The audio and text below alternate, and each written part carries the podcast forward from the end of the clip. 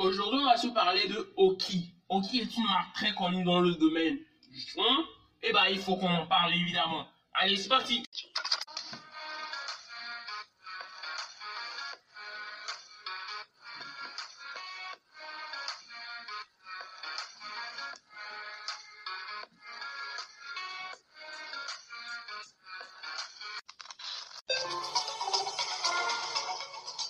Aujourd'hui, on va se parler du Oki OP EPT25 qui est un très bon écouteur sans fil, mais trop wireless évidemment. Il y a quelques petits points, quelques petits débats. Ça peut être quand même cool d'en parler. Aujourd'hui, euh, je n'ai pas de partenariat, euh, j'ai pas les écouteurs. C'est ça qui est très dommage. Si je veux pouvoir parler de certains produits, il faut que je les ai.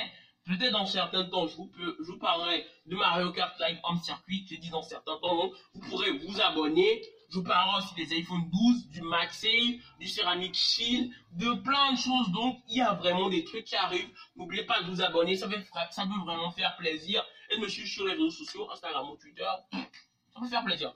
Aujourd'hui, on a des Oki qui ont une boîte. Un boîtier, évidemment, en plastique. Mais ce sont de très beaux écouteurs. Ça ressemble pas vraiment aux AirPods Pro. Non, pas du tout. On dirait plutôt même un mix entre un AirPods Pro et un AirPods classique. Mais ce qui me plaît, c'est que la tige est quand même assez longue, pas si si longue que ça, mais c'est quand même assez long. La tige est quand même bien droite et ce sont des intra-auriculaires. Pour la batterie, on a 4 diodes en façade qui vous permet bah, de jeter un coup d'œil pour voir si vous avez encore de la batterie pour terminer la journée. Ça, c'est pas un problème. Et on a aussi trois embouts au choix dans euh, la boîte on a de la charge en USB-C. Ça, c'est assez ouf d'avoir de la charge en USB-C pour un produit qui est en bas de 40 euros. Limite, c'est rare, Même chez les marques chinoises, à 30 euros, c'est du, micro USB. Même chez Xiaomi ou Realme, qui propose les meilleurs, les meilleurs rapports qualité-prix pour les smartphones. Les basses sont assez présentes. On a plusieurs réglages comme euh, un tap, deux tap, euh, assistant vocal, défilé, les, pistes de musique, voyez ce genre de truc quoi. Donc ça peut être quand même cool de pouvoir mettre la musique en pause en appuyant, en, de, de, décrocher un appel, de raccrocher, d'appeler l'assistant vocal. Siri, Google Assistant, Alexa, Bigby, bon si Bixby c'est le plus nul, tout ce que vous voulez quoi. Ça peut vraiment être pratique. En plus, ce qui est bien, c'est que ces écouteurs ont une batterie qui peut durer entre 4 et 5 heures pour chacun des écouteurs. En plus, on peut les utiliser en mono.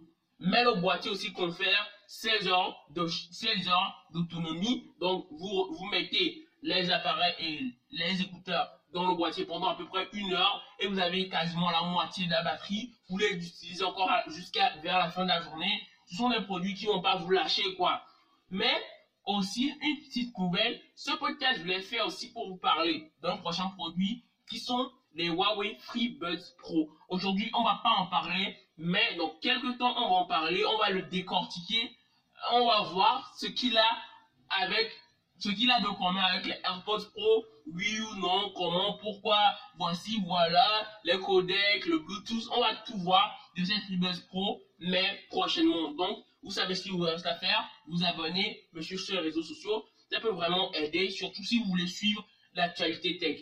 Allez, stay tech.